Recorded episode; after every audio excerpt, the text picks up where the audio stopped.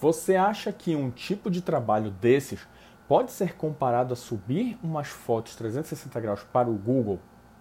Eu te respondo agora. Óbvio que não. Nem deve.